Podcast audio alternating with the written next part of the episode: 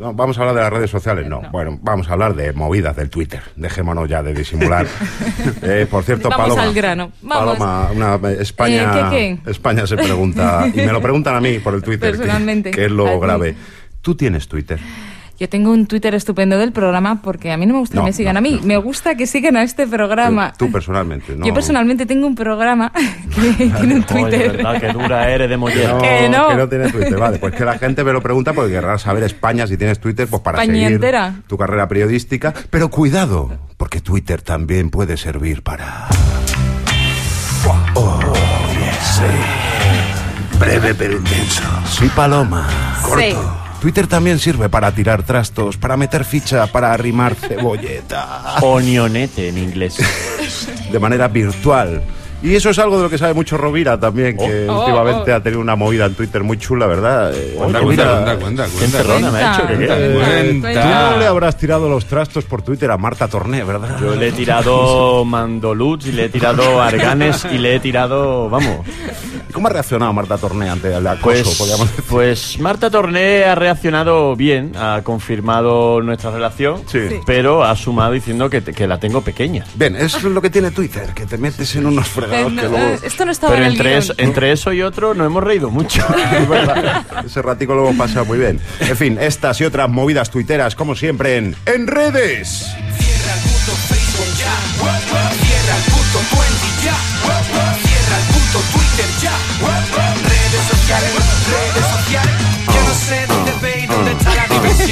La coreografía no se ve en radio. Me vengo arriba con el rap.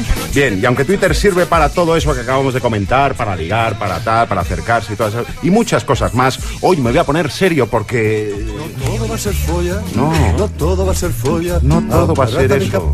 No. hay Podría más ser. cosas, podría, pero no, hay más cosas en Mira la que vida. os lo digo, pero... Chavalada en la vida y en el Twitter, por eso hoy voy a hablar de Twitter y periodistas, porque los periodistas andan un poco despistados con el Twitter. Muchos se han metido ahí sin saber y necesitan nuestra ayuda. Por ejemplo, Pedro J. Ramírez, que se acaba de incorporar al Twitter y ha entrado con mucha fuerza ahí. Yo recomiendo que le sigáis a Pedro J. Chavalada, porque además de ser muy activo, en Twitter no se le oye la voz y eso siempre se agradece muchísimo. Y no solo eso, es que además interactúa con el resto de usuarios, cosa que se agradece.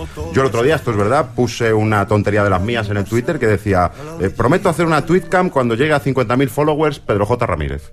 Que es una tontería como otra cualquiera, ¿no? Pues al minuto el mismísimo Pedro J. me contestó, ¿qué es una tweetcam? Que- yo a su vez le contesté Muy educadamente. muy educadamente, es Twitter más webcam, como veo TV. Bien, lo dejamos ahí eh, eh, de intercambio y tal, pero hubo otra gente que le contestó otras cosas peores que ya esa ya la buscáis vosotros porque yo paso de lío. Pero buscad lo que tiene su cosa. Más ejemplos de cómo Twitter y periodismo no acaban de entenderse. El tsunami de Japón. Ya que hablamos de Pedro J, recuerdo el titular del mundo ese día. El titular del mundo fue Japón vive su 11M. ¿Vale? Que es bastante desagradable, pero casi fue lo más suave que leímos, porque según los periódicos y las televisiones, el mundo se acababa, eh, Japón era un caos, la gente se pegaba por la calle y tal. Y sin embargo, si seguías a través de Twitter a los españoles que había en Japón, no se transmitía eso, ¿no? La gente, a pesar del golpe, no había perdido la calma ni el sentido común, pero eso no vende y no gusta a los medios tradicionales, cosa que ya sabíamos y que pudimos confirmar gracias a un mensaje en un muro de Facebook que envió una redactora de Antena 3 a una española residente en Japón y que decía así.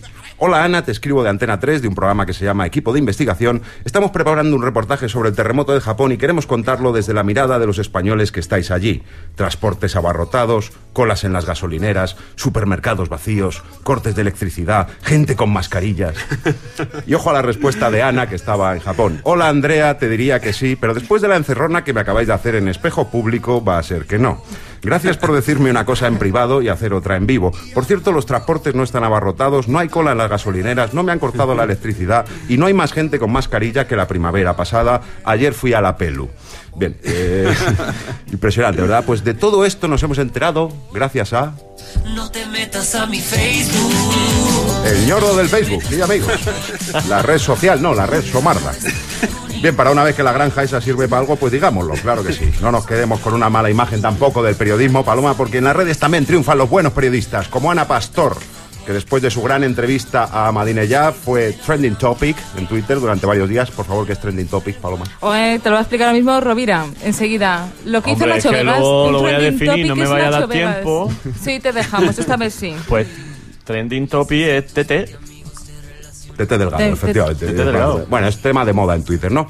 Y eh, bueno, pues Ana Pastor con la entrevista a Madinella fue trending topic durante varios días. Ella y su pañuelo, ¿eh? Ah, el que se iba cayendo. Que se le iba cayendo. Que como alguien dijo en Twitter, cada vez que se le cae un poquito el pañuelo, el otro se empalmaba un poquillo, ¿no? Bueno, eh, el caso es que Ana Pastor triunfó, triunfó.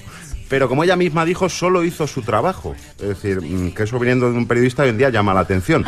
Por eso mi consejo de hoy, chavalada, es este. Cuidado con los periodistas, que de la Facultad de Periodismo han salido grandes profesionales, como Ana Pastor, como Paloma Arranz, pero también Maxim Huerta. Cuidado ahí.